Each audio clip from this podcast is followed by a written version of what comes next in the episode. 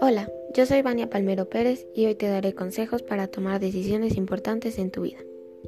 El primer consejo que te doy es definir tus objetivos. ¿Sabes qué quieres? Excelente.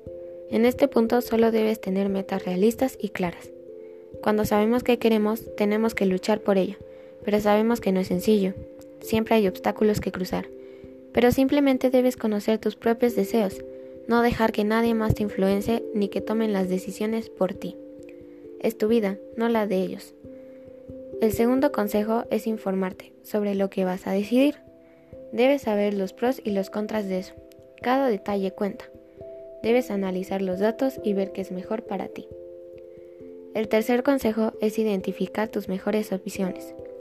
Siempre ir por lo mejor para lograr construir un mejor futuro.